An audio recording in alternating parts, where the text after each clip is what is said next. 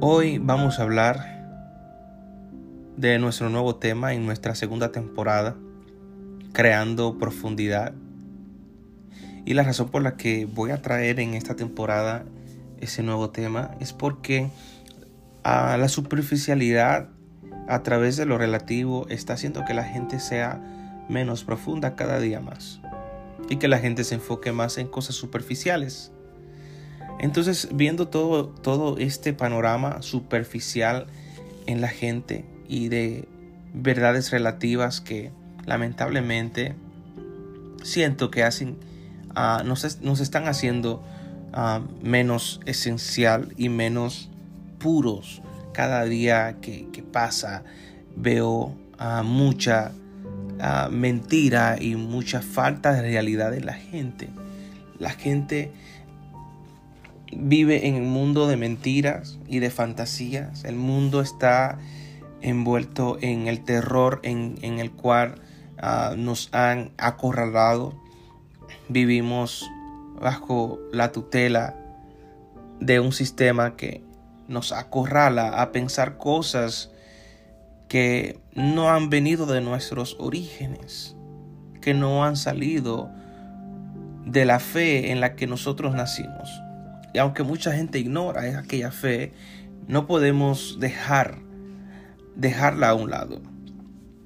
Aunque mucha gente ignora el origen del ser humano que vino de Dios, que somos nosotros, no podemos dejar de decirlo. No podemos dejar de admitirlo aunque la gente no lo entienda y aunque muchos no quisieran o no quieren escucharlo. No podemos dejar aparte aquellos principios que a través de Cristo el Papa nos enseñó.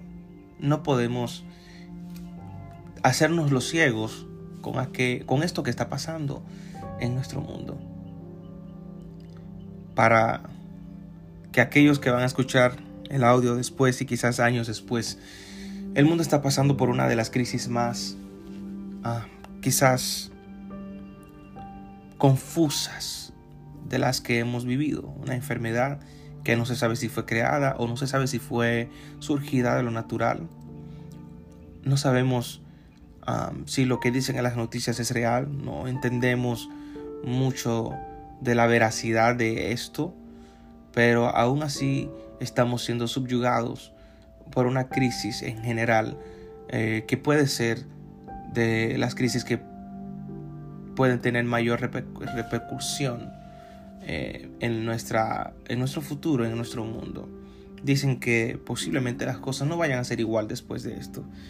Y aunque son diagnósticos y son pronósticos que nos están dando, pienso que Dios está al control de todo y lo creo y, que, y quiero que todos, eh, eh, todos se crean esto, pero sé que todos no lo van a creer.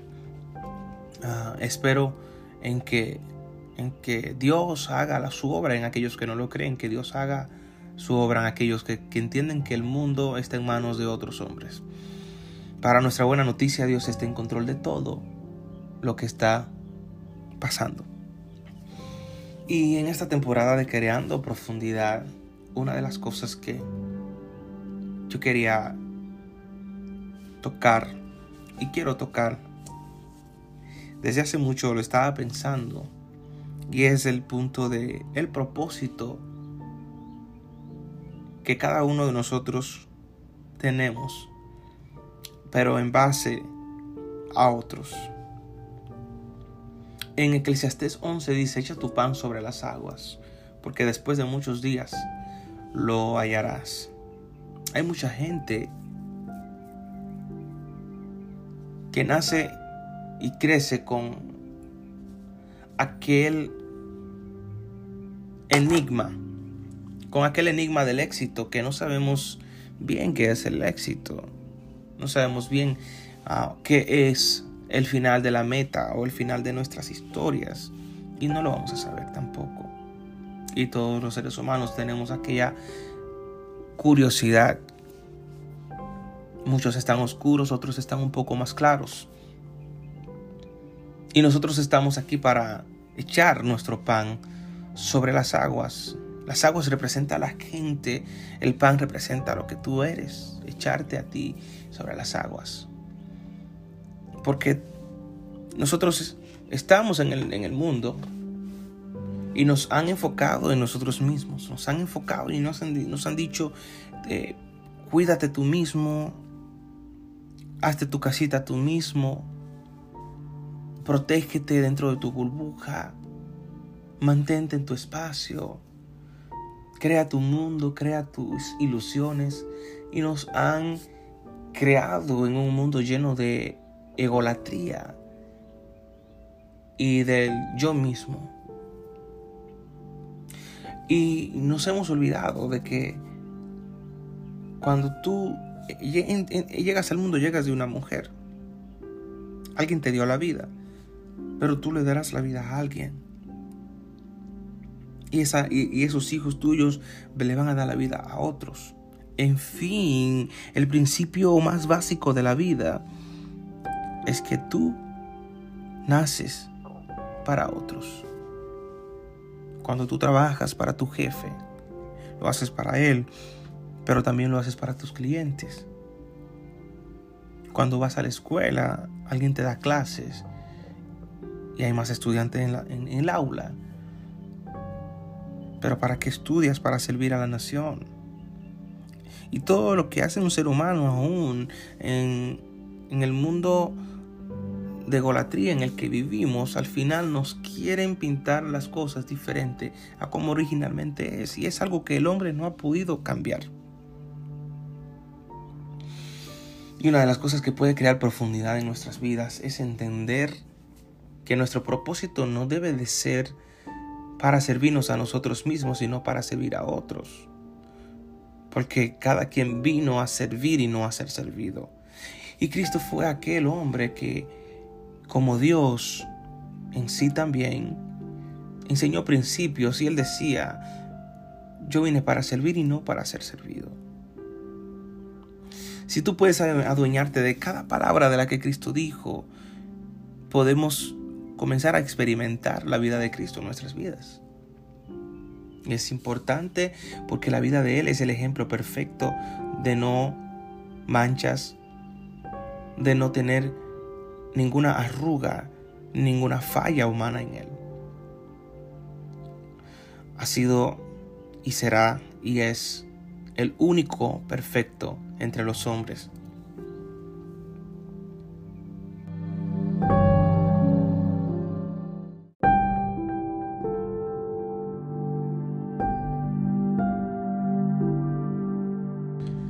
Por eso el perfecto entre los hombres, llamado Cristo, dice, llevad mi yugo sobre vosotros y aprended de mí, que soy manso y humilde de corazón y hallaréis descanso para vuestras almas.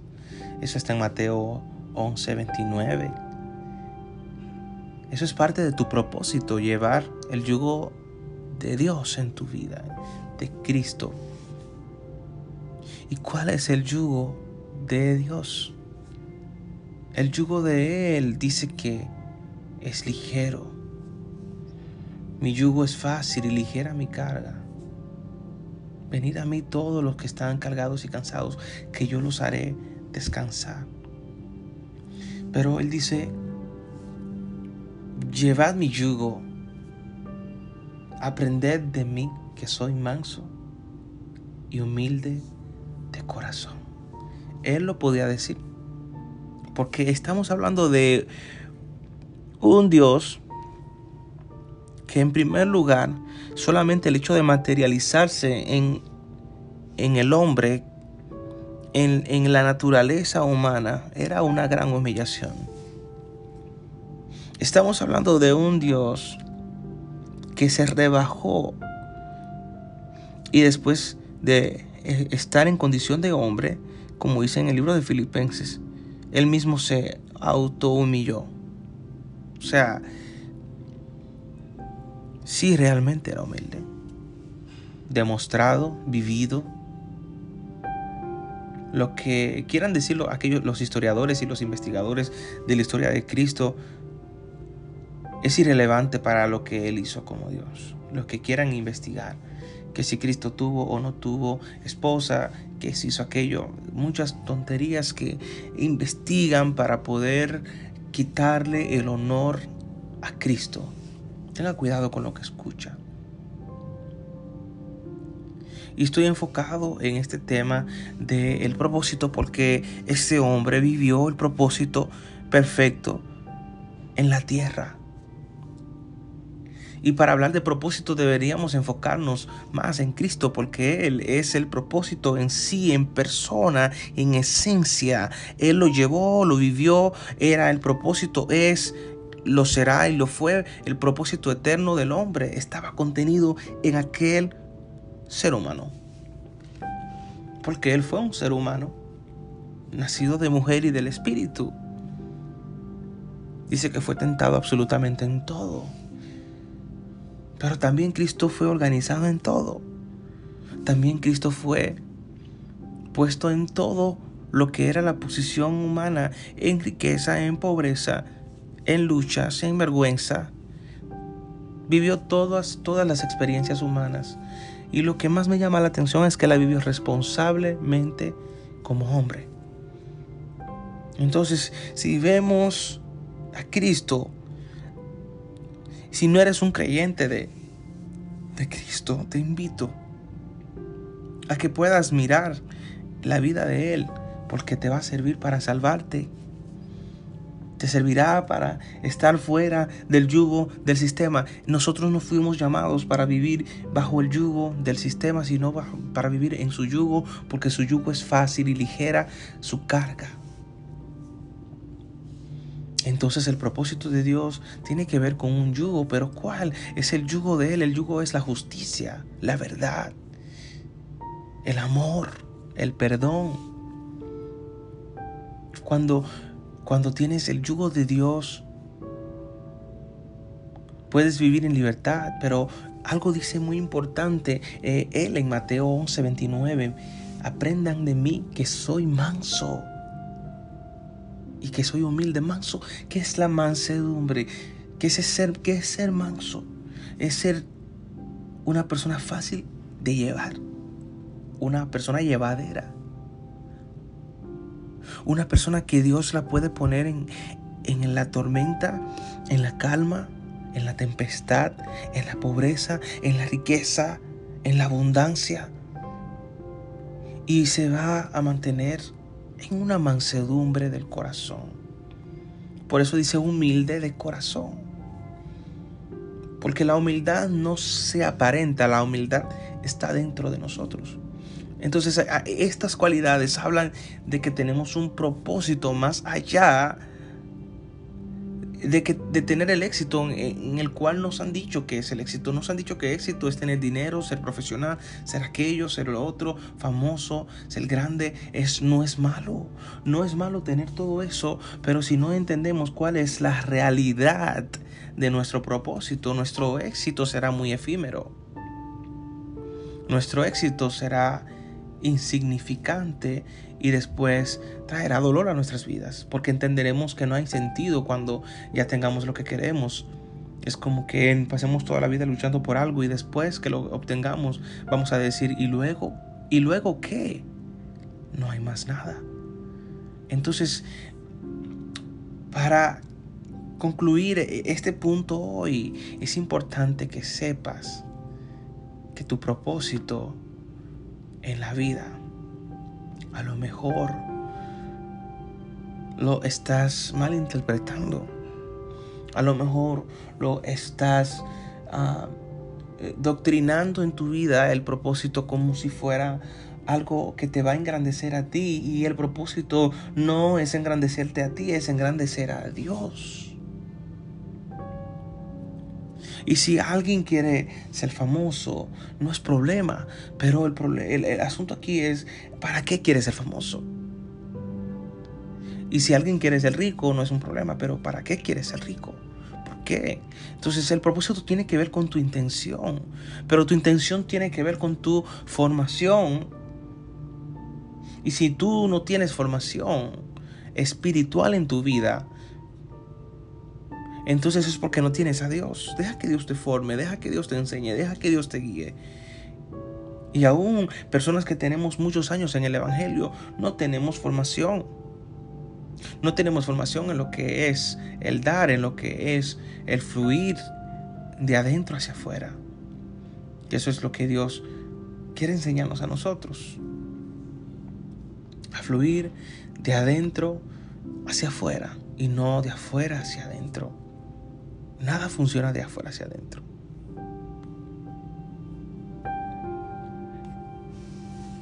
Entonces, ¿a dónde? ¿A dónde nos lleva esta lección de hoy? Nos lleva a entender que el propósito es algo más que vivir tras mis metas corriendo, cansado, queriendo ser alguien en la sociedad, incluirnos en la sociedad, porque la sociedad dice que, que si eres un profesional de Harvard, puedes estar en, en, la, en, la, en el catedral, en las grandes catedrales enseñando y en la televisión. Y yo entiendo que hay gente que están persiguiendo eso. Está bien. Pero ¿cuál es tu propósito? ¿Cuál es tu intención?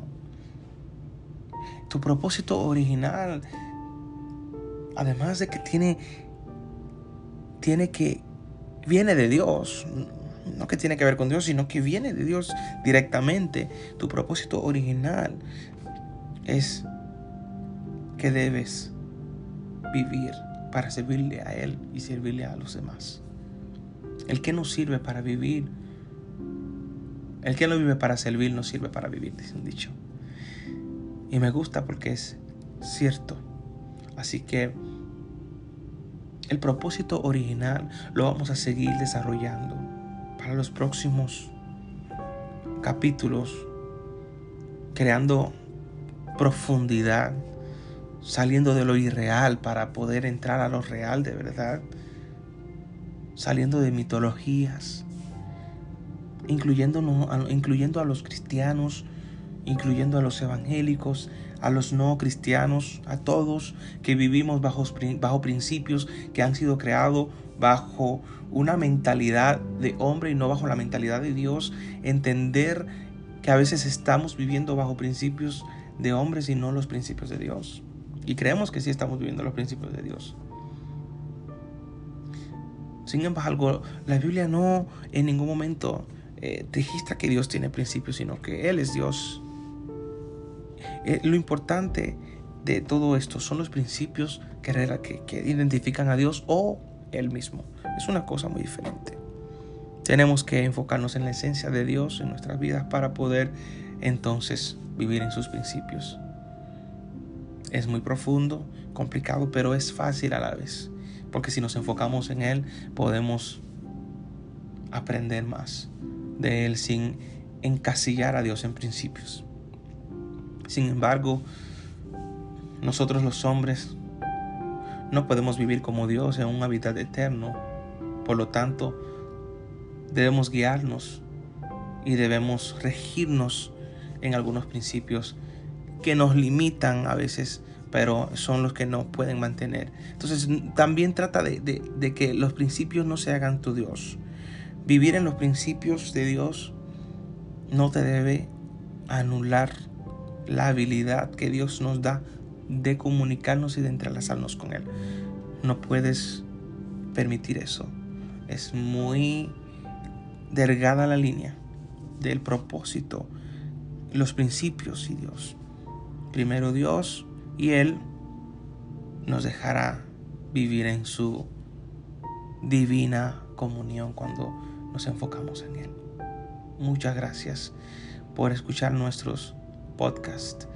Espero que sean de bendición y comenten, compartan con quien esté escuchando y hagan, hagan, eh, eh, eh, practiquen esto de crear profundidad en la mente, en el corazón, en el alma, pensando en el propósito de Dios para nuestras vidas. Y pensando y viendo el propósito como Dios lo ve y no como nosotros lo vemos. Dios te bendiga.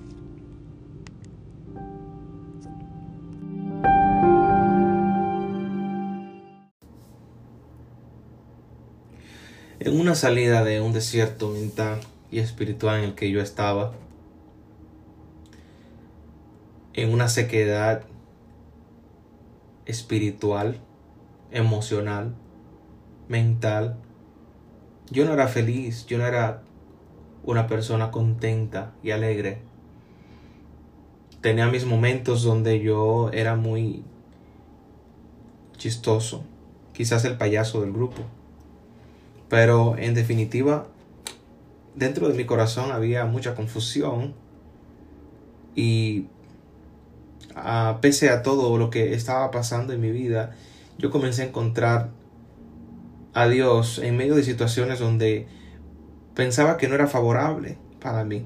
Sin embargo, Dios usó todas las situaciones que estaban en mi contra para mostrar su poder conmigo. Me gustaría que, aunque no seas una persona religiosa, no entiendas que Dios es una religión, Dios es una persona y Dios quiere tener una relación contigo. Recuerdo que siempre me gustó la música y ah, tengo la habilidad de cantar y de usar mi voz y comencé a refugiarme en la música por mucho tiempo. Encontré un refugio muy fuerte en, en los escenarios. Me sentía bien, me sentía contento cantando y haciendo lo que me gustaba, lo que me apasionaba con la música componía canciones, me invitaban a iglesias. Eh, tenía mucha gente que me quería, que me halagaba, pero habían otros que me criticaban. Y donde comencé la lucha más fuerte fue en mi hogar, en mi casa, una familia un poco disfuncional. Eh, muchas cosas en descontrol que no estaban bien. Y llegaba un momento en mi vida donde yo me preguntaba qué Dios iba a hacer conmigo, qué, qué era lo que yo iba a pasar, si era yo el que tenía que tener el control o era Dios. Porque hay situaciones en la vida que no dependen solamente de Dios, dependen de Dios y de ti, dependen de Dios y de mí.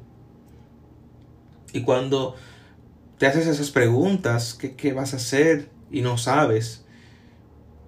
Y qué Dios va a hacer y no sabes. Eso se llama incertidumbre. Y la incertidumbre comienza a causar mucha controversia interna dentro de nosotros. La incertidumbre es una de las causas por la desesperación, el estrés. Y el tiempo se nos pasa pensando qué vamos a hacer. Y es una de las razones por la que el estrés, la ansiedad comienza a entrar en nuestras vidas. Porque queremos que la vida sea un poco más clara para nosotros y no encontramos claridad, solamente hay oscuridad en el camino y confusión.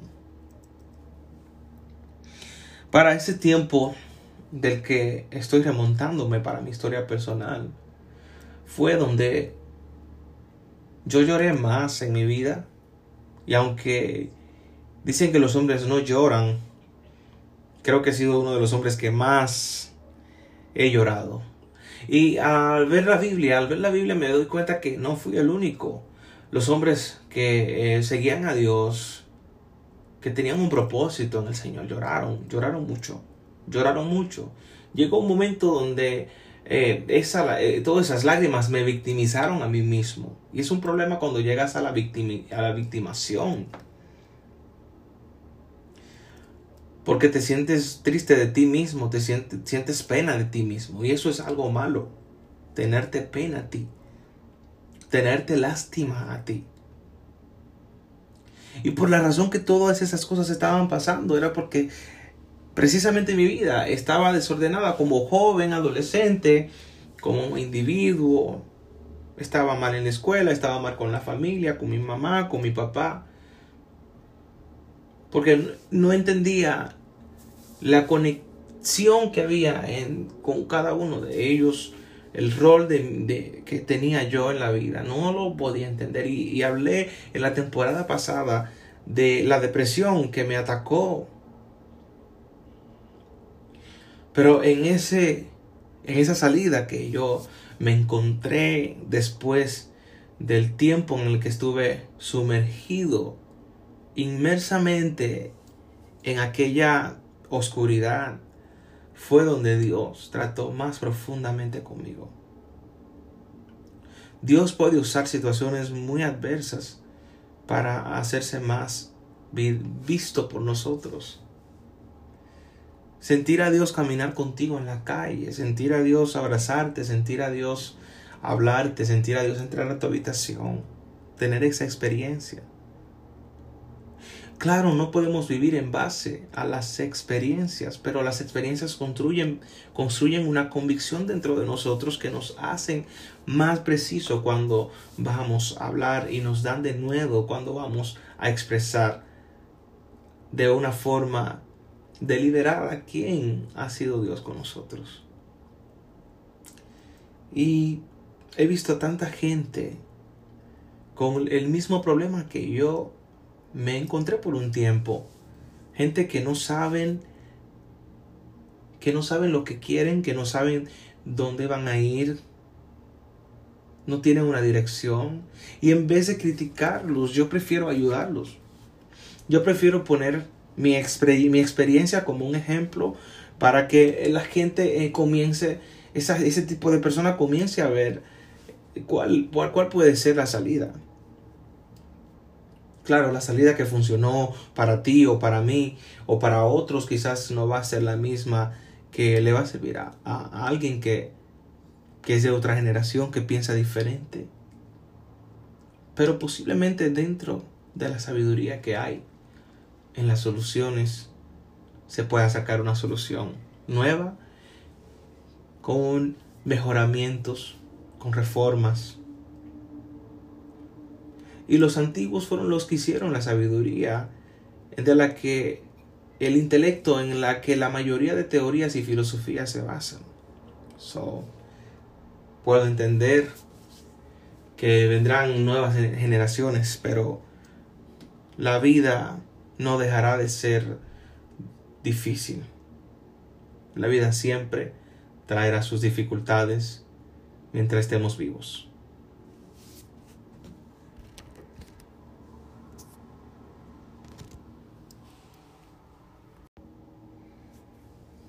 como Dios se quiere mostrar en nuestras vidas, es más allá de lo que ya se ha mostrado. Dios no quiere aparecerse en tu vida como ya lo has visto, porque lo que te sirvió ayer para remontarte a donde estás, probablemente ya no te sirva para seguir creciendo. Dios es tan amplio en tu vida como creador y como Señor que Él puede hacer que las cosas funcionen en cada etapa de tu vida. Dios no solamente ha de estar en tu niñez y tu adolescencia y después que ya eres mayor de edad puedes hacer lo que quieras y romper esa comunión con Dios y olvidarte de Dios, pero Él nunca se olvida de ti. Él puede trabajar aun cuando tú no estás trabajando con Él, Él trabaja contigo. Y por la razón que Dios tiene que ser mi tema principal en todo lo que digo, porque Él ha sido mi sustento. Su palabra ha sido mi sustento. En Él he encontrado sabiduría, plenitud. En lo que yo tenía miseria, allí Dios enriqueció mi mente y mi corazón. En lo que tenía escasez, Él suplió. Y en lo que me faltaba amor, Él me dio amor. Dios me dio alegría cuando yo era un joven que no tenía ninguna dirección y propósito en la vida, donde yo no tenía ningún motivo. Él me dijo lo que tenía que hacer. Y aunque mucha gente no entienda que Dios dice y que Dios hace, Dios es más real que tú y que yo. Dios es más real de lo que nosotros pensamos. Y está tan cerca de nosotros que a veces tendemos a ignorarlo, pero Él se hace más visible cada día a través de todo lo que nosotros vemos en el diario vivir. Es una pena que a veces Dios nos grita él quiere hacer algo con nosotros, pero nosotros no lo podemos escuchar. Por la simple razón de que estamos encerrados en nuestro propio mundo. Y para profundizar en esto, Dios quiere mostrarse a tu vida como tú no lo has conocido. Quizás tú lo has conocido en tu vida porque naciste en la iglesia, porque ha sido tu cultura desde muy pequeño, o quizás lo conociste porque en la escuela lo, mencionaron, o porque en la televisión lo mencionaron, o porque alguien de la comunidad en donde vivías cuando eras pequeño hablaba de Dios. De alguna manera tenemos a Dios como parte de nuestra cultura, de nuestras raíces. Pero Dios es más que eso.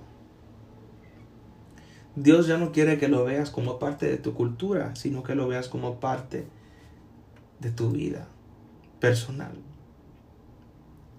Él está en todos los lados, pero Él quiere que lo conozcas al lado tuyo. Él no solamente quiere que lo veas en el cielo, en tu mente, o que si te imagines que Él está reinando en un trono, sino que Él quiere también que te lo imagines, que Él anda contigo donde quiera que vas, donde quiera que te encuentres, Él anda contigo. Y la forma en la que Dios ha querido hacerte entender eso es en, la manera en la que tú debes también de acercarte a Él para poder tener ese contacto. Y dicen que no todo funciona para todo el mundo, pero aquí hay una excepción. Quizás un método psicológico un tratamiento psiquiátrico, médico, no funciona para todos. Pero de una cosa sí estoy bien seguro. Es que Dios trabaja para todos. Y Dios nos ama tanto que Él no tiene excepción de persona para trabajar mejor para ti, como lo hizo conmigo. Mi vida es un testimonio vivo de la superación al más alto nivel. Salir de la tristeza lo más profundo que pueda ser la tristeza, del lloro diario, el lamento, el mal agradecimiento, de las ganas del suicidio, de la rebeldía, pasar todo el camino de la oscuridad, de cuestionar a Dios, de estar descarrilado de su fe y experimentar en el mundo lo que otros han experimentado normalmente como joven. Si yo quiero ser normal, yo quiero ser igual que los demás, lo que los demás hacen ya no, ya no quiero estar en la iglesia, ya no quiero ser parte de la iglesia, ya no quiero ser parte de, de la religión. Y precisamente Dios me decía, es que no soy una religión ni soy una iglesia, soy más que eso. Precisamente Dios quiere hacerte entender a ti que aunque te estés alejando más, cada día más y más y más, y te importe menos escuchar de Dios, Él se sigue importando más en ti. Mientras más lejos estás para Él, estás más cerca. Pero algo muy interesante en esto es que posiblemente Dios esté muy cerca de ti, pero tú estás muy lejos. Y a la medida de que tu rechazo hacia Dios y tu superficialidad te hace pensar que la vida solamente es la rutina que llevas, y que vas a tener hijos después de que termines tus estudios o quizás otros casos, pero lo típico, crecer, estudiar, ir a la universidad, salir con un buen trabajo, casarte, tener hijos y después envejecer con tu esposa, quizás en ese, en ese viaje de matrimonio vas y viajas el mundo entero con ella. Lees libros constructivos, emocionales, haces tantas cosas para poder sentirte bien, pero ninguna de esas cosas traerá la real paz, que Dios da. Porque Él decía, mi paz os doy, mi paz os dejo. Y yo la doy como el mundo nunca, nunca la dará. Que Dios te bendiga.